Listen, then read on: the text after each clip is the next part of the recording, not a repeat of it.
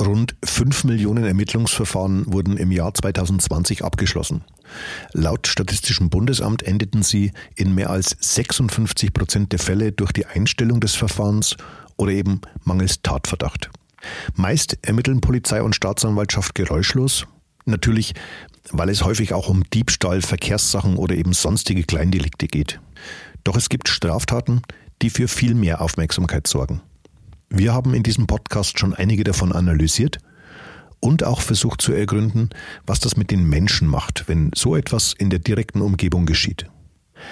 Wir haben immer wieder gesehen, wie schnell es wildeste Spekulationen gibt, wie schnell aus Hörensagen und reinen Vermutungen eine vermeintliche Wahrheit wird.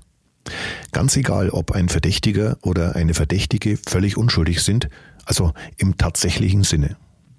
Im Leben dieser Menschen bleibt am Ende kein Stein auf dem anderen und genau so einen Fall haben wir uns diesmal wieder ganz genau angeschaut. Einen grausamen Sexualmord, der auch viele Jahre später noch einmal die Ermittler beschäftigen sollte, weil die Gerüchte um einen Polizeiwachtmeister als Täter einfach nicht verstummen wollten. Es ist ein Verbrechen, das nie gesühnt werden konnte.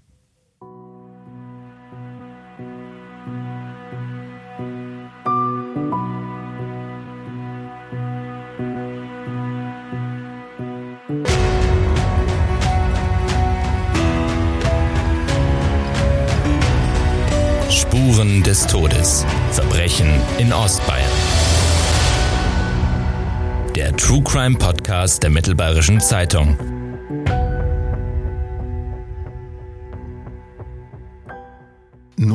drei Mordfälle pro 100.000 Einwohner gab es 2020 in Deutschland, exakt 245 Morde. Bei 5,31 Millionen Straftaten im vergangenen Jahr ein wirklich verschwindend geringer Teil aber nicht immer gelingt es, den oder die Täter zu ermitteln. Doch Mord verjährt nie, heißt es. Meistens. Denn wir haben einen Fall gefunden, bei dem der Killer niemals zur Rechenschaft gezogen wurde. Und damit willkommen, liebe Zuhörerinnen und Zuhörer, bei Spuren des Todes Verbrechen in Ostbayern, dem True Crime Podcast der Mittelbayerischen. Ich bin André Baumgarten. Danke, dass Sie wieder reinhören. Meinen heutigen Gast im mittelbayerischen Studio muss ich nicht mehr vorstellen, weil sie schon so oft mit mir hier gesessen ist. Und weil wir mit dem Podcast der Fall Maria Baumer schon ein ganz großes gemeinsames Projekt bestritten haben. Sie ist als Chefreporterin für Überregionales in unserem Haus tätig. Hallo liebe Isolde, schön, dass du da bist. Hallo André und herzlich willkommen, liebe Hörerinnen und Hörer. Und ganz ehrlich, hattest du schon Entzugserscheinungen? Ja, natürlich voll. Ich bin ja irgendwie schon so ein bisschen Stammgast hier auch in deinem Studio mhm. und ich rede so gern mit dir über Kriminalfälle, das weißt du ja. Und interessanterweise werden wir auch sehr oft als Duo angesehen. Also mhm. das merke ich, wenn, wenn ähm, einfach Reaktionen kommen, weil eben der Fall Maria Baumer noch bei vielen präsent ist. Ich hatte neulich erst wieder einen Anruf von einer Zuhörerin, ein Jahr nach dem Urteil, die gesagt hat, sie hat hat äh, noch immer das so im Ohr, wie wir zwei über den Fall berichtet haben aus dem Gerichtssaal und sie fühlte sich immer als Zuschauerin, obwohl sie ja gar nicht dabei war. Und das finde ich ein Jahr, nachdem das Urteil gesprochen war, ist schon interessant, wie nachhaltig das letztlich auch war. Und ich glaube, das heißt auch, wir haben keine schlechte Arbeit gemacht damals. Das glaube ich auch nicht.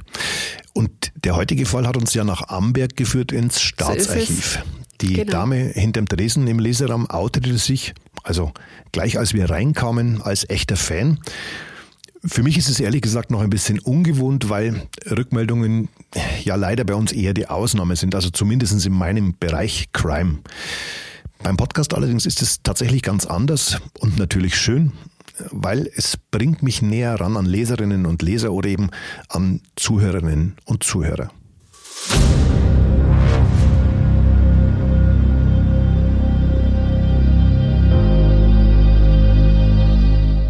21. Oktober macht sich Hermine gegen 17.30 Uhr auf den Weg nach Hause zu ihren Eltern. Die 20-Jährige startet im Kreisbauamt in Parsberg und will die 17 Kilometer mit dem Rad ihres Vaters nach Hemau fahren. Den ersten Teil des Weges begleitet Maria Sperber die junge Frau an diesem Mittwoch im Jahr 1943. Etwa 45 Minuten später trennen sich die beiden dann bei Willenhofen. Hermine fährt alleine weiter bei den Eltern kommt sie jedoch nie an. Drei Tage vergehen, ehe sich ihr Vater beim Chef der 20-Jährigen erkundigt und die Polizei einschaltet. Am Montag, den 26. Oktober, beginnt die sogenannte Waldstreife. Die motorisierte Gendarmerie aus Burg Lengenfeld und die Landwacht wurden dafür angefordert. Sie machen gegen 11.30 Uhr eine schlimme Entdeckung. Im Jungholz bei Willenhofen finden Sie Hermine Waldhier. Die 20-Jährige liegt fast nackt im Dickicht neben einem schmalen Forstweg. Nur etwa acht Kilometer von ihrem Elternhaus in Hemau entfernt. Isolde, wie kam Hermine Waldhier denn ums Leben? Was weiß man dazu gesichert? Also wir haben uns ja den Autopsiebericht anschauen können und da hieß es unter anderem, sie hatte jetzt keine besonders gewaltsamen äußerlichen Verletzungen, also keine Schlag-, Stichwunden, ähm, etwas in diese Richtung. Auch die Organe waren nicht verletzt. Mhm. Und ähm, deswegen schlossen die Rechtsmediziner daraus, dass der Tod durch Ersticken eingetreten sein dürfte. So steht es eben auch in diesem Bericht. Und man hatte das darauf auch zurückgeführt, weil eben die Luftröhre, die war verfärbt, die war ähm, hellrot mhm. und auch äh, Teile der Lunge hatten eine veränderte etwas unnatürliche Färbung. Man hatte eben, wie gesagt, keine äußerlichen Merkmale. Also sie ist weder erschossen noch erstochen worden ja. und dann bleibt meistens, läuft es ja dann in, in, so einem Fall auf, auf Erwürgen oder eben auf Ersticken raus. Und man hat aber noch etwas Wichtiges gesehen, man hat nämlich gesehen, ähm, dass sie Verletzungen hatte, die postmortal eingetreten sind. Okay. Das werden wir gleich noch ja, näher erörtern, mhm. äh, warum das so war. Und was man auch nicht gefunden hat und trotzdem davon ausging, dass es ein Sexualverbrechen war, die Rechtsmediziner konnten kein Sperma finden. Also ich glaube, man konnte zu der Zeit mit dem Sperma sowieso wenig anfangen. Mhm. Es wäre, glaube ich, nur darum gegangen, vielleicht ähm, hätte man auch eine Blutgruppe schon daraus ermitteln können. Ob das damals möglich war, ich weiß es nicht genau, aber mehr auch nicht. Also DNA, das war ja noch in sehr, sehr weiter Ferne. Aber die Rechtsmediziner haben gesagt, sie haben gar nichts gefunden. Und es ist aber schon klar, es war eine Vergewaltigung. Die junge Frau ist also auch missbraucht worden. Ja. Das ist gerade schon angedeutet. Was man nämlich bald weiß, der Fundort ist nicht der Ganz Tatort. Genau. Das konnte man an der Leiche feststellen. Sie wurde nämlich bäuchlings ähm, ein Stück in, in so ein Unterholz geschleift und hatte entsprechende Verletzungen am Bauch. Und ähm, deswegen wusste man auch so, also es gibt ja ganz genaue Tatortskizzen auch, die wir einsehen konnten. Mhm. Deswegen wusste man auch, wo genau was war. Also man wusste, wo der Tatort war. Ja. Der war ein paar Meter entfernt und der Täter hat einfach versucht, sie oberflächlich, würde ich jetzt mal sagen, so ein bisschen im Wald zu verstecken. Also ja. jemand, der da planvoll vorgeht, der hätte wahrscheinlich eine Grube ausgehoben oder er hätte vielleicht Reisig zusammengetragen und hätte sie abgedeckt. Aber das war alles nicht der Fall. Sie war einfach so ein bisschen vom Weg weg entfernt in so einem, so einem leichten Ge Gebüsch, würde ich jetzt mal sagen. Das klingt für Polizeiarbeit in diesen Zeiten durchaus professionell, weil eigentlich der Krieg an vielen Fronten die Menschen damals ja mehr beschäftigte. Beschreib doch mal ein bisschen die damalige Zeit, gut eineinhalb Jahre vor Kriegsende. Ja, ich denke, das war, also wir, wir befinden uns, vielleicht muss man das vorne wegschicken, auf dem Land, ungefähr 30 Kilometer von Regensburg entfernt. Also da war bäuerliches Leben, da waren kleine Handwerksbetriebe, da war alles noch ein bisschen verschlafener sicherlich als in ja. den größeren Städten. Und es war aber wie überall, da gab es viel Armut. Ähm, den Landwirten ging es vielleicht nicht ganz so schlecht, weil die hatten zumindest ja noch die Möglichkeit, dass sie Milch und Fleisch selber produzieren konnten. Also man, sie durften zwar auch, da gab es ja auch Reglementierungen, aber es war nicht so schlimm die Not wie in der Stadt. Und trotzdem waren es ganz, ganz harte Zeiten. Man sitzt da dran, das Opfer hatte Lebensmittelmarken damals mhm, bei sich. Genau. Sie hatte auch eine Reichskleiderkarte bei sich, wo man also ähm, Schuhe oder eben einen Mantel ähm, erwerben beziehungsweise eben sich holen konnte. Ja. Das war ja alles, wie gesagt, sehr, sehr streng und, und, und auch ganz streng überwacht, ähm, damit niemand da irgendwie sich mehr holen konnte als jemand anderes. Ja. Und deswegen waren natürlich solche Sachen auch begehrt. Deswegen waren die Lebensmittelmarken, wenn man die tauschen konnte, wenn man die irgendwo, wenn man eine gefunden hat, das war natürlich wie ein Glückslos mhm. für die Menschen, weil damit konnten sie dann mehr Butter oder, oder was auch immer sie benötigten er, erwerben. Ja, und ähm, diese junge Frau hatte eben ihre wichtigsten Sachen bei sich an diesem Tag, als sie von der Arbeit nach Hause fuhr. Also das, was wirklich auch Geld wert in dem Sinne war. Und die Frauen waren ja damals in, in vielen Berufen tätig. Die Männer waren im Krieg. Also hatten ja. die äh, auch viele Verwaltungsaufgaben speziell. Und sie war ja auch in der Verwaltung, Kreisverwaltungsbehörde, was heute einem Landratsamt entsprechen würde. Okay. Und da war sie in dem Bauamt beschäftigt. Und was vielleicht noch für diese Zeit wichtig ist, der Tod war da nichts Außergewöhnliches. Also es gab eine hohe Kindersterblichkeit. Es fielen viele Soldaten im Krieg. Mhm. Und was mir jetzt schon aufgefallen ist beim Studium von diesen Ermittlungsakten, trotzdem hat man in diesem Fall sehr, sehr akribisch ermittelt und hat ähm, sehr genau geschaut obwohl einfach damals sehr viele Menschen gestorben ist, sind, hat man nicht einfach gesagt, naja, jetzt haben wir hier noch einen Mord, mhm. ähm, das werden wir eh nicht aufklären können, wir müssen jetzt unsere, unsere Kräfte äh, woanders äh, einsetzen, sondern man hat sich die Zeit genommen und man hat sehr genau ermittelt und das hat mich persönlich überrascht. Mich auch, das muss ich ganz klar sagen. Wer war denn das Mädchen oder diese junge Frau eigentlich? Weiß man über sie viel? Wir wissen halt das, was die Zeugen ausgesagt haben bei der Polizei. Das konnten wir den Akten entnehmen. Wir haben natürlich auch ein Bild von ihr gesehen. Es war eine hübsche junge Frau mit schulterlangen dunklen Haaren ähm, sehr, sehr schlank ähm, und, und für die damaligen Verhältnisse sicherlich jemand, äh, der bei den Männern sehr gut angekommen ist. Also sie war einfach, sie strahlte so was sehr Positives aus. Also äh, tatsächlich so, so die Lebenslust auch so ein bisschen. Mhm. Also das ähm, kann man schon sagen, sie, sie war eine Erscheinung, die aufgefallen ist. Und ähm, ja, Sie war sicherlich auch nicht auf den Mund gefallen. Also da gibt es auch Zeugenaussagen, äh, dass sie einfach auch sich zu wehren wusste, also auch auf Anmachversuche okay. entsprechend sich erwehren konnte. Okay. Ähm, sie, sie war einfach eine patente junge Frau, die ähm, sich beruflich auch in, in, in, in würde ich sagen, in, in einer sehr gehobenen Position für die damalige ja. Zeit befunden hat. Also die viele Frauen haben da auf dem Hof gearbeitet und, und sie war in einer Behörde tätig und, und, und hatte da sicherlich auch gute Fachkenntnisse, hat ihr Chef ja auch bescheinigt, das ist auch so eine Zeugenaussage. Also im Grunde eine junge Frau, die am, am, am Anfang eines erfolgreichen Lebens stand. So würde ich jetzt das, das Opfer unbestritten, unbestritten. einschätzen. Ja. Und sie hatte Männerbekanntschaften, was in ihrem Alter mit 20 ja völlig normal heutzutage ist, würde niemand thematisieren. Damals wurde es sehr wohl thematisiert. Und das sind wieder so Sachen, da kann ich mich als Frau total drüber aufregen, weil ihr Chef zum Beispiel mit den Worten zitiert worden ist, äh, dass sie eben, was, was ihre Männerbekanntschaften betrifft, äh, dass dass sie da durchaus so ein bisschen ein Lotterleben geführt hat. Ich muss jetzt mal kurz nachschauen, wie hat das genau ausgedrückt. In sittlicher Weise ähm, ließ halt ihr Verhalten zu wünschen übrig. ähm, Finde ich völlig daneben, weil ähm, finde ich übrigens auch. Über einen Mann, Mann, würde man sowas nie sagen, aber das bei einer Frau wird das thematisiert. Also sie hatte einen Freund und sie hatte eben Männerbekanntschaften, wie das bei jungen Menschen mit 20 Jahren einfach völlig üblich ist. Aber damals Heutzutage musste, mit 14 genau, oder 15 Jahren. Genau. Also, und damals musste das groß thematisiert werden und ihr auch gleich da vorgeworfen werden, dass sie unsittlich gehandelt hätte. Völliger Quatsch. Aber was ich noch zu ihr sagen möchte, das hat mich nämlich auch berührt.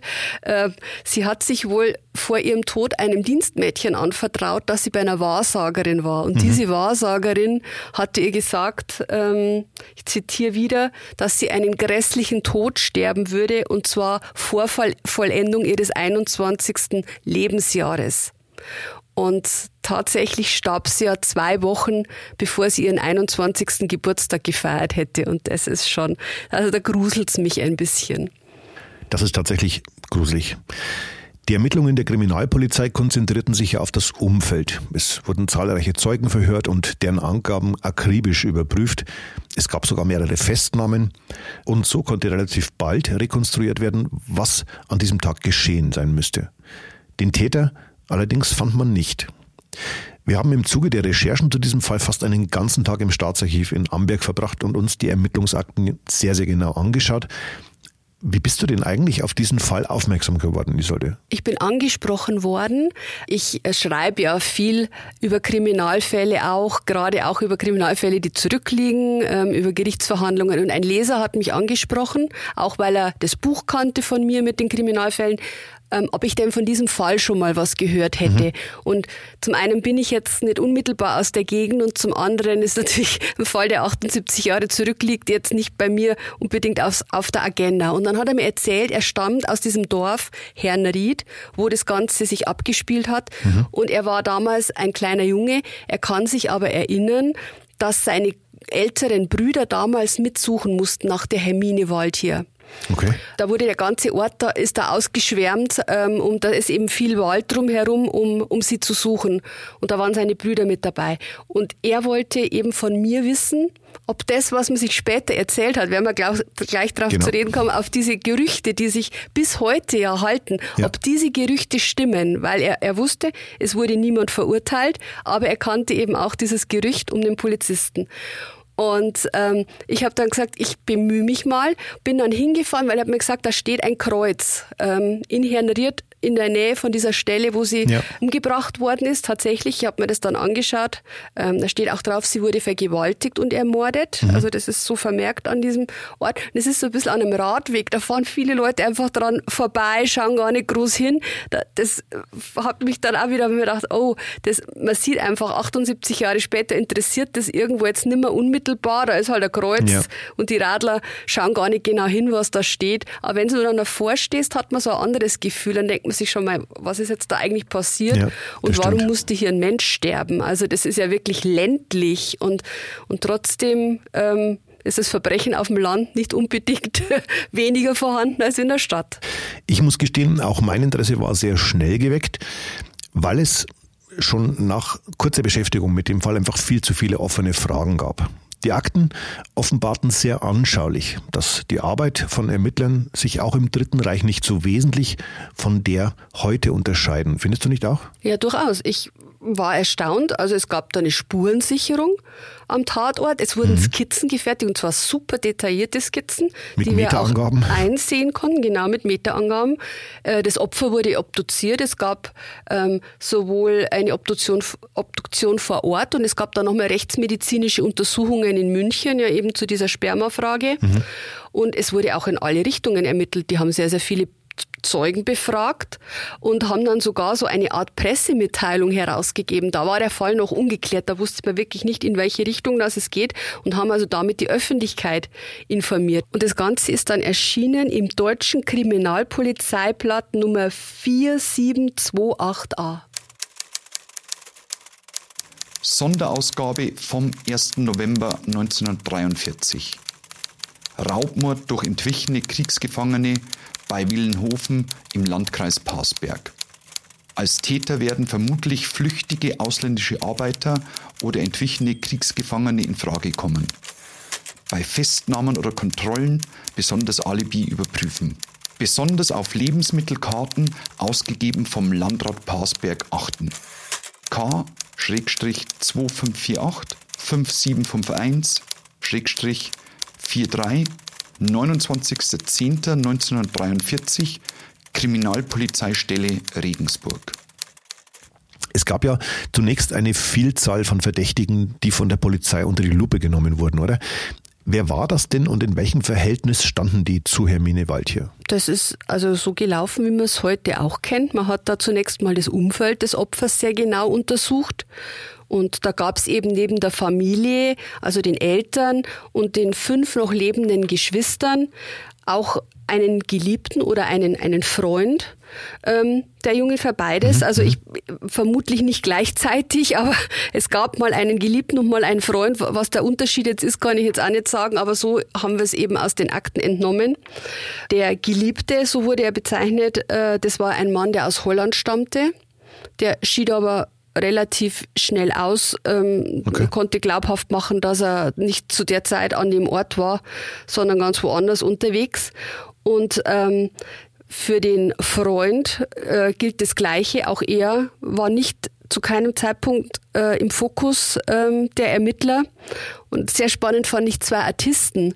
Die gerieten nämlich auch bei der Polizei in Verdacht, weil sie eben in Passberg, wo die junge Frau arbeitete, gerade gastierten mit ihrem kleinen Wanderzirkus. Mhm, mhm. und auch da spielten, wo ähm, Hermine Walti, die übernachtete manchmal in, in Passberg, wenn, weil ihr der Arbeitsweg einfach zu beschwerlich war. Sie musste da immer mit dem Radl fahren. Ja.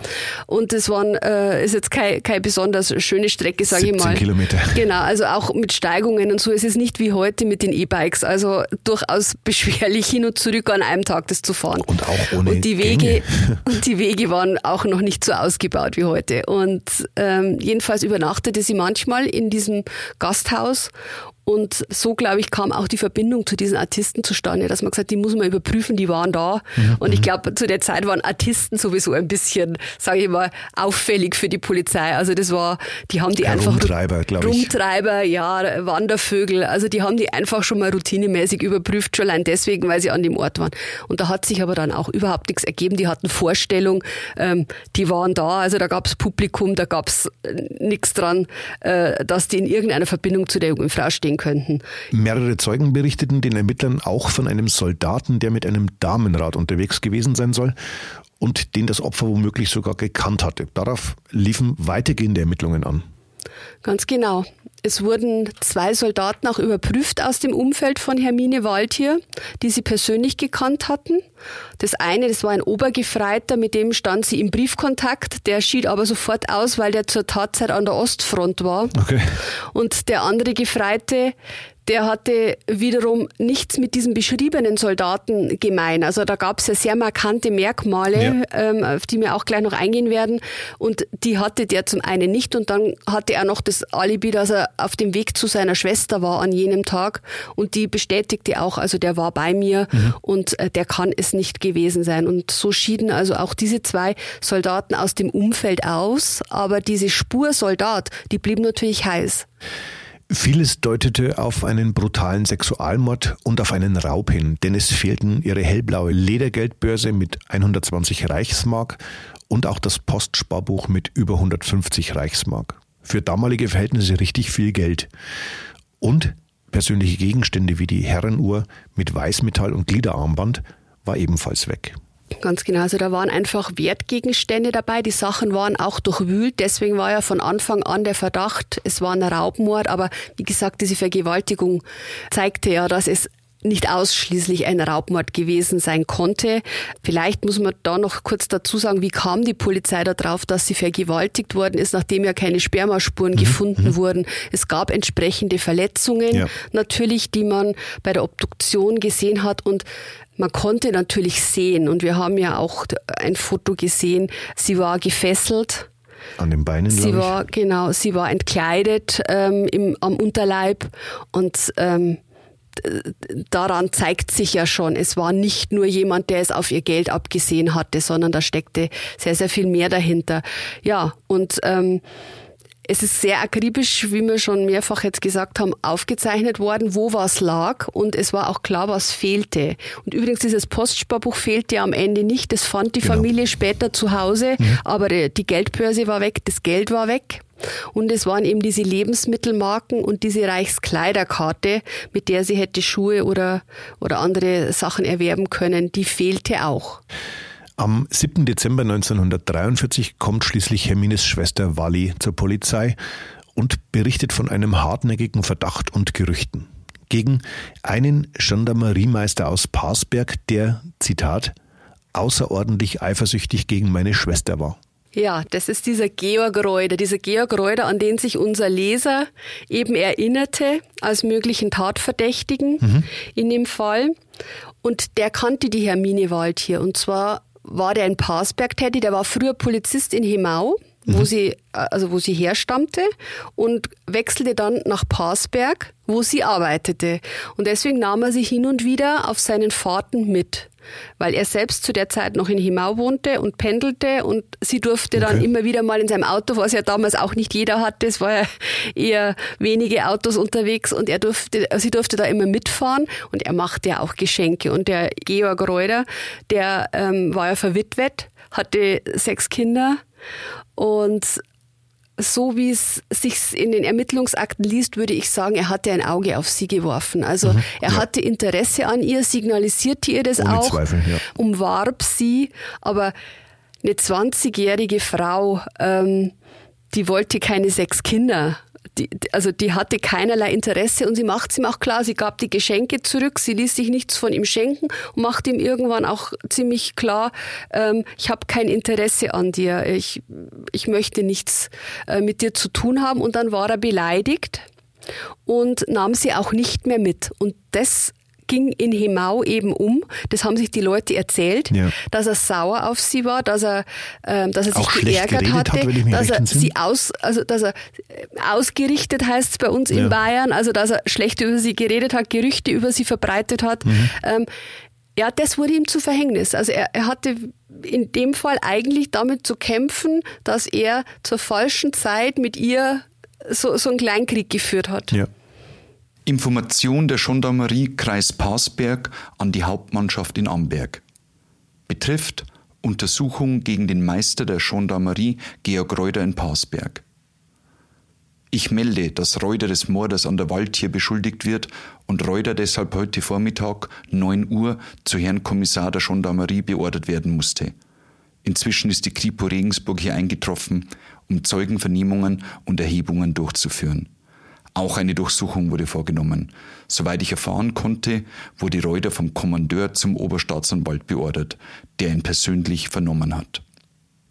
Und hier sind wir genau an dem Punkt, wo sich die Erinnerungen vieler in unserer Region ganz wesentlich von den Ermittlungsergebnissen der Polizei unterscheiden. Ja. Aber wer war Georg Reuter eigentlich und warum hielt sich dieses Gerücht so lange, nämlich bis 1955? Also ich hole ein bisschen aus. Also der Georg ähm, Reuter wurde 1897 geboren, war also dann ein Mann in den 40ern damals. Mhm. Er hat eine Schneiderlehre absolviert, kam eigentlich aus der Nordoberpfalz und war seit 1927 im Polizeidienst, im mittleren Dienst beschäftigt. Okay. Äh, er war auch im Ersten Weltkrieg. Ähm, da war er eingesetzt, unter anderem bei Kämpfen in Siebenbürgen und in den Karpaten und auch in Ostgalizien und wurde dann verwundet, weswegen er dann noch vor Kriegsende zurückkam nach Bayern. Er hatte einen Granatsplitter im linken Unterschenkel, wurde dann auch in Grafenwöhr im Lazarett behandelt. Also äh, für ihn war dann der Krieg vorbei und er machte als Staatsbeamter Karriere, kann man am Anfang eigentlich nicht sagen. Er war eher ähm, jemand, der Probleme auch im Staatsdienst bekam. Ja. Er hatte Schulden, er äh, war sehr trinkfest und ähm, war oft im Wirtshaus anzutreffen. Okay. Er war verheiratet und ähm, hatte einen Sohn und fünf Töchter, unter anderem auch Zwillingsmädchen. Und seine Frau starb aber schon früh, äh, und zwar 1937. Und da waren seine jüngsten Töchter erst vier Jahre alt. Okay er musste dann alleine klarkommen äh, mit, mit den ganzen Kindern, ließ sich deswegen auch dann in die ähm, südliche Oberpfalz versetzen, um ähm, zu ermöglichen, dass die älteren Kinder eine Ausbildung machen konnten, entsprechende Schulen besuchen konnten okay. ähm, und er da ähm, eben beides unter einen Hut brachte. Und äh, man hat ihm ja auch später dann bescheinigt in den Personalakten, dass er sich mit, äh, mit dieser Rolle dann als, als Familienoberhaupt verantwortlich für seine Kinder sehr geändert hat, auch persönlich, dass er das Trinken aufgegeben hat, äh, dass er auch seine Schulden zurückbezahlt hat, dass er sich sehr gewandelt hatte. Also er war äh, dann ein guter Polizist. Er hat dann auch nur noch gute Bewertungen bekommen, mhm. ähm, mhm. hat sich nichts mehr zu Schulden kommen lassen, hat sich angestrengt für seine Kinder. Er war natürlich, wie es zu dieser Zeit vollkommen üblich war, dann ab 1935 Mitglied der NSDAP er war Staatsbeamter. Ja. Ähm, er wäre vermutlich nicht Staatsbeamter geblieben, wenn er nicht beigetreten wäre, wurde dann deswegen auch später als Mitläufer verurteilt und musste eine Geldstrafe bezahlen. Er wechselte mehrfach die Dienststellen, war dann ähm, bei der Polizei in Parsberg als, als so eine Art Preiskontrolleur. Also ich kann mir das jetzt nicht genau erklären, was der damals gemacht hat, aber ich nehme an, ähm, das ist sowas, wie man wahrscheinlich heute mit der Marktwirtschaft hat, ist das vielleicht früher irgendwie festgesetzt worden. Exakt. Im Dritten Reich gab es tatsächlich äh, die Preiskontrolleure, mhm. die überprüft haben, ob die Preise, die sozusagen für selbstproduzierte Waren verlangt werden, angemessen mhm. sind oder ob sich jemand bereichert. Das ist mhm. im Dritten Reich äh, sehr intensiv und sehr akribisch okay. gemacht worden. Da Wieder was so gelernt. Eine, genau. Ich habe es auch nur ergoogelt, muss ich gestehen, äh, aber ich fand es auch spannend und interessant, dass sozusagen eine Art Preiskontrolle mhm. stattgefunden hat, damit sich keiner unrechtmäßig bereichern kann. Okay, ja, und das war sein Job und da war er wohl sehr, sehr gut. Also da hat er beste Bewertungen dafür bekommen. Zumindest von seinen Vorgesetzten? Von seinen Vorgesetzten, genau. Er ist dann 1959, vielleicht um den Lebenslauf kurz abzuschließen, in den Ruhestand gegangen und zwar als Polizeiobermeister. Das war sein letzter Dienstgrad und verstorben ist er 1973, weswegen wir hier auch ganz offen über seinen Namen heute sprechen können. Genau. Aber er kann es nicht gewesen sein, oder Isolde? Nein. Was ergaben denn die erneuten Untersuchungen von 1955? Er hatte, also das war auch schon 1944 letztlich bekannt oder 43 schon mhm. bekannt. Er hatte ein Alibi, er hatte eine Haushälterin. Er musste irgendwie seine Kinder zu Hause betreuen lassen. Ja. Er hatte eine Haushälterin, die er im Übrigen auch später dann noch geheiratet hat. Und die sagte aus, er war am Abend zu Hause und bei der Polizei wurden so Dienstbücher geführt, also wo man schreibt, also wie, also wie eine Stechuhr im Grunde genau. handschriftlich geführt, wo man aufschreiben musste, wann man gekommen ist und wann man gegangen ist. Und dann wusste man also schon sehr genau, er war bis 18.30 Uhr im Büro, was ja in etwa der Tatzeitpunkt an diesem Tag war. Ähm, und seine Ehefrau, spätere Ehefrau, hat ihm dann eben ähm, noch das Alibi gegeben. Er kam dann auch sofort heim und hat das Haus nicht mehr verlassen. Und damit war klar, er kann es eigentlich nicht gewesen sein. Natürlich kann, kann eine äh, Haushälterin, eine Ehefrau ein falsches Alibi In Erwartung, Ehefrau zu werden. Ja, genau. Also das kann man natürlich zu dem Zeitpunkt nicht ausschließen. Aber was ein wichtiger Hinweis ist, er war ja um 18.30 Uhr noch in Passberg. Er hätte ja noch ähm, eine ganz schöne Wegstrecke vor sich gehabt, wenn er ähm, nach Herrnried hätte fahren wollen mhm. oder wenn er eben nicht nach Hause gekommen wäre. Und das passt nicht ganz. Zumal er zu diesem Zeitpunkt schon eine relativ kurze Zeit in Passberg wohnte mit seiner Familie und nicht mehr in Hemau. Genau, ganz genau. Er war ein paar Tage vor dem Verbrechen war genau. er umgezogen und war eben auch in seiner neuen Wohnung. Ja, aber es hielt sich einfach hartnäckig, weil er ja zum Verhör zur Polizei musste. Und aufgelöst worden ist das nie, sonst wäre das Gerede ja vielleicht auch gar nicht mehr aufgekommen, oder? Ganz genau. Also man hat es nie öffentlich gemacht, dass ähm, also die Leute wussten. Er ist im Verdacht. Der ist in Verdacht. Er wurde verhört vom Oberstaatsanwalt, aber es kam nie eine, äh, eine Nachricht an die Öffentlichkeit, dass sich der Verdacht nicht erhärtet hätte. Gut, man hat natürlich auch nie öffentlich gemacht, dass er in Verdacht steht, aber das Gerücht war da. Und es wurde von vielen Leuten befeuert, im Übrigen auch ähm, von der Familie, die, ähm, die das immer wieder auch hörten und deswegen auch mehrfach bei der Polizei vorstellig wurden ja. und gesagt haben, das Gerücht geht immer noch um. Was ist denn da jetzt? Also die haben auch die Familie irgendwie nicht gut informiert, würde ich mal sagen. Zunächst, 1955 zunächst, genau. nämlich schon. Dann schon, genau. Aber zunächst erstmal nicht und deswegen nahm das Gerücht kein Ende. Und das war sicherlich für diesen Polizeibeamten alles andere als lustig. Immer wieder, das, also ich gehe davon aus, dass der sich das auch anhören musste. Das war nicht nur ein Gerücht, das ähm, unter den Leuten war, das ist ihm ja sicherlich auch zu Ohren gekommen, dass, dass er da Kindern. immer wieder verdächtigt ja auch seiner Familie, genau. genau. Und was auch nur Insider wussten, das lässt sich anhand der Akten wirklich bestens nachvollziehen. Bereits am 5. Januar 1945 gab es eigentlich den Durchbruch bei den Ermittlungen. Wenngleich es nie einen Prozess gegen den mutmaßlichen Killer gab, denn das schreckliche Verbrechen blieb ungesühnt bis heute. Die Reichskleiderkarte von Hermine Waldhier war nämlich aufgefunden worden. Allerdings ganz, ganz weit weg, in Breslau in Polen, also gut 630 Kilometer vom Tatort in dem Jungholz bei Willenhofen entfernt. Ein Beweisstück, das nicht asserviert, sondern zu den Ermittlungsakten gelegt wurde und das wir selbst sehen und sogar anfassen mhm. konnten. Genau. Orangefarbenes Papier mit Stempel des Wirtschaftsamtes Parsberg, Reichsadler und Hakenkreuz, wie sich das für die damalige Zeit natürlich gehörte im mhm. Stempel, Nummer 560 973 und dann handschriftlich versehen mit dem Namen des Opfers, Geburtsdatum, Fräulein natürlich, da gab es ja noch die Unterscheidung Frau Fräulein. Mhm.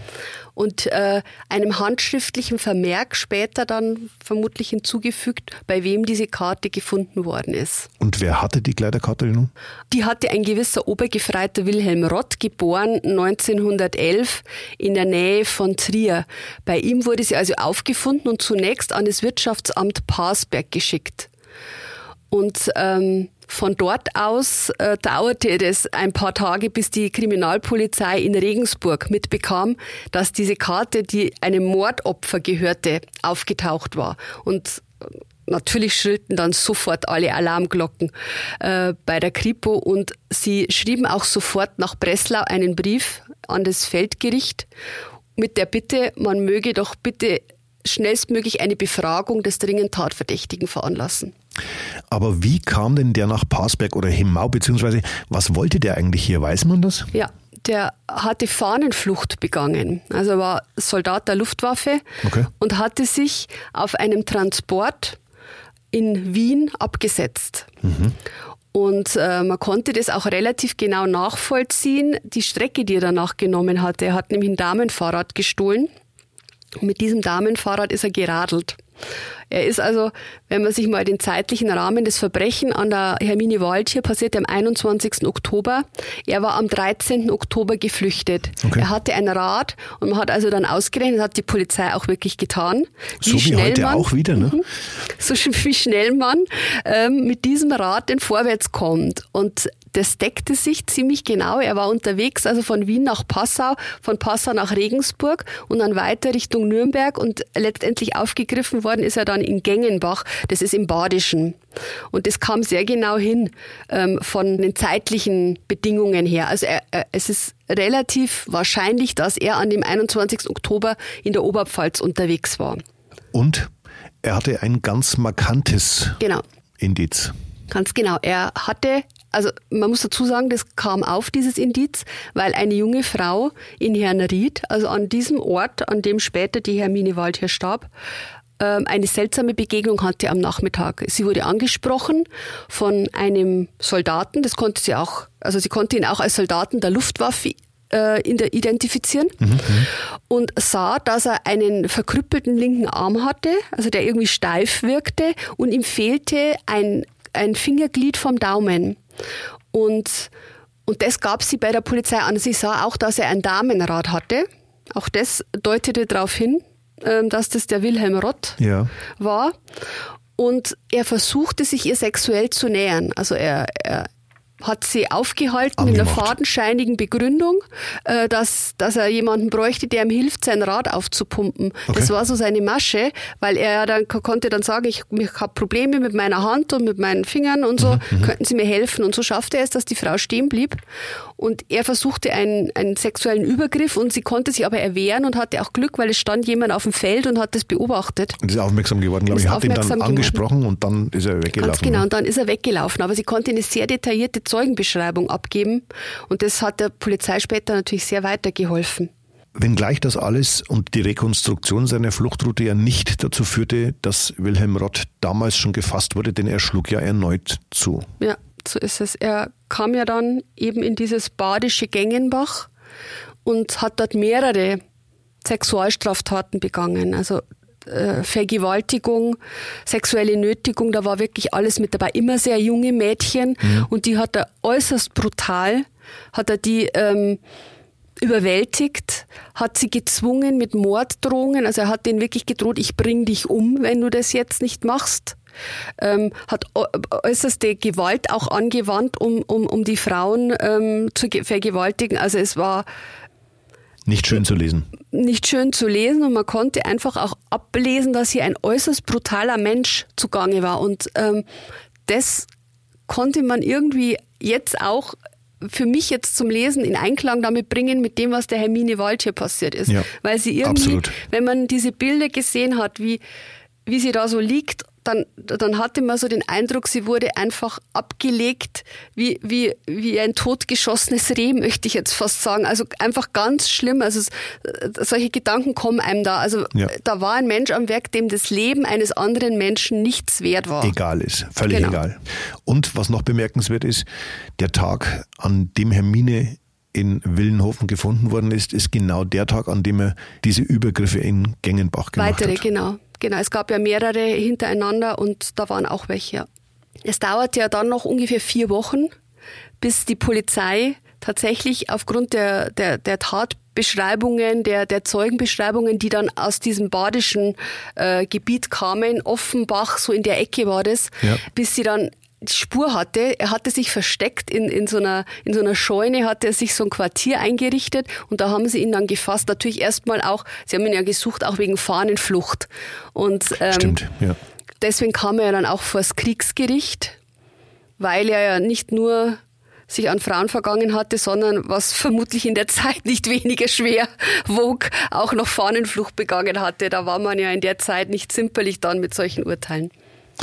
Und für einen Teil seiner Verbrechen wurde der gelernte Schreiner von einem Feldgericht in Breslau auch verurteilt. Nicht zum ersten Mal. Bis 1936 hatte der Mann schon mehrere Diebstähle auf dem Konto und saß schon über zwei Jahre im Gefängnis. Und dann griff er zum ersten Mal Frauen an. Ganz genau. Das war also dann nochmal vor Hermine Waldtier in der Zeit. Unter anderem ähm, wurde er wegen Notzucht mit drei Russinnen und äh, verschiedene Angriffe auf Frauen dann 1944 zu drei Jahren Zuchthaus verurteilt. Und da war dann auch der Zeitraum, wo man feststellte, dass mit dieser Kleiderkarte, also d- da, da kam das dann eins zum anderen. Also es, es gab diese Vorverurteilungen bereits äh, einschlägig und äh, die Reichskleiderkarte ist aufgetaucht und dann war eigentlich der Zeitpunkt, wo allen klar sein musste, wir haben jetzt hier den Mörder von Hermine Waldtier gefunden, äh, aber dafür wurde er ja nicht mehr zur Rechenschaft gezogen. Genau. Ich möchte noch kurz aus dem Urteil zitieren, äh, wegen der Taten, wegen der er verurteilt worden ist. Roth, so hat das Gericht festgestellt, sei ein Zitat Sittlichkeitsverbrecher, der eine Gefahr für jedes weibliche Wesen ist, das ihm über den Weg läuft. Und dieser Schuldspruch war am Ende der Grund, warum er für das Verbrechen an Hermine Waldhier nie zur Rechenschaft gezogen werden konnte. Ja, so ist es, weil das Schreiben der Kripo in Regensburg, das im Januar an das Feldgericht in Breslau geschickt wurde, dass man eben Roth schnellstmöglich befragen möchte, das war vermutlich da, aber es wurde erstmal nicht beantwortet. Also m- man wartete in Regensburg aus, auf eine Nachricht aus Breslau und es kam nichts. Zunächst. Und dann kam aber die Nachricht am 23. Februar 1945 noch zur Einordnung. 1945, genau. Und da stand da drin, dass am 21. Februar, also zwei Tage zuvor, das Urteil verstreckt worden wäre und der Wilhelm Roth war enthauptet worden. Und damit war eben keine Möglichkeit mehr da, ihn zu befragen. In den Ermittlungsakten von 1955 hielten die Beamten damals fest, Den Tatumständen und der Täterbeschreibung nach, insbesondere aber durch den Besitz der Kleiderkarte der Ermordeten, kann in der Mordsache Waldtier nur Wilhelm Roth Täter gewesen sein, sodass der Fall Waldtier als geklärt und abgeschlossen angesehen werden kann. Die Angehörigen der ermordeten Waldtier in Hemau wurden von Unterzeichnetem über die früheren und neuerlichen polizeilichen Ermittlungen, insbesondere aber über die Tatsache, dass als Täter nur der Flaksoldat, der seinerzeit in hiesiger Gegend sich aufgehalten hatte und bei dem dann auch die Kleiderkarte ihrer Tochter bzw. Schwester vorgefunden worden war, in Frage kommen und jede weitere Person als Täter ausgeschieden werden kann, in Kenntnis gesetzt. Und dem ist eigentlich nichts hinzuzufügen, oder Isolde? Naja, wir zwei können jetzt hinzufügen, der Täter ist eigentlich bekannt und die Menschen in der Region haben es nie erfahren. Und warum? Weil die Presse nicht informiert worden ist. Also da können wir uns jetzt natürlich selber auf die. Schulter klopfen und sagen, da sieht man mal wieder, wie wichtig auch Pressearbeit ist. Absolut. Auch für die Polizei. Vierte Macht im Staat, das zeigt der Fall, finde ich sehr Absolut. sehr eindringlich, weil man eben sieht, die Staatsanwaltschaft, die Polizei, alle haben ermittelt. Es gibt auch ein Ergebnis. Ein Gericht konnte nicht mehr urteilen. Und wenn man sie jetzt an die Presse gegeben hätte, ich denke spätestens 1955, als erneut diese Gerüchte aufgekommen sind, hätten wir das richtig stellen können und sagen können. Oder auch haben, müssen. Oder müssen. Wir, wir haben die Angehörigen darüber informiert und wir informieren jetzt auch die Öffentlichkeit darüber, was in diesem Fall passiert ist. Aber so ist natürlich, bis heute gibt es Menschen, die das noch mitbekommen haben. Sie, der Leser, der mich gefragt hat, die glauben, dass es der Polizist war. Und das ist, finde ich, jetzt an dem Fall sehr, sehr spannend, weil eben ein Gerücht auch fast 80 Jahre halten kann. Obwohl zweifelsfrei feststeht, dass es eben nicht war. Genau. Und das lassen wir genauso stehen. Isolde, es war mir wieder eine Ehre. Danke dir vielmals für die vielen guten Infos zu diesem Fall. Danke, dass ich wieder dabei sein durfte. Hat total Spaß gemacht. Und ich würde mir ja wünschen, es war jetzt sehr, sehr spannend, auch mal in einem alten Fall zu recherchieren, Absolut. dass sich vielleicht bei uns Leser melden würden und andere ältere Fälle auch ähm, uns vorschlagen, weil da kann man manchmal mehr herausfinden als in den jüngeren Fällen. Weil die Staatsarchive mit ihren Akten etwas freizügiger sind als die Ermittlungsbehörden. Ja, und weil eben nach einem bestimmten Zeitpunkt solche Recherchen auch erst möglich werden. Das muss man auch dazu sagen. Genau. Falls Sie es noch nicht wissen, liebe Zuhörerinnen und Zuhörer, Sie können ganz leicht immer up to date bleiben.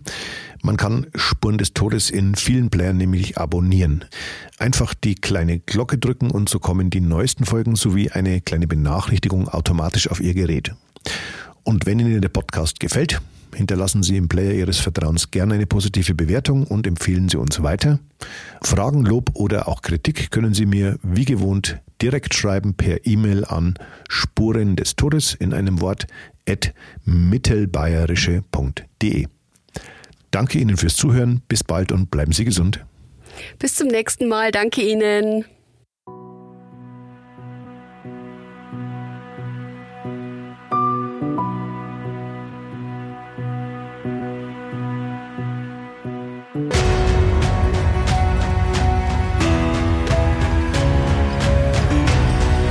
Spuren des Todes. Verbrechen in Ostbayern. Der True Crime Podcast der Mittelbayerischen Zeitung.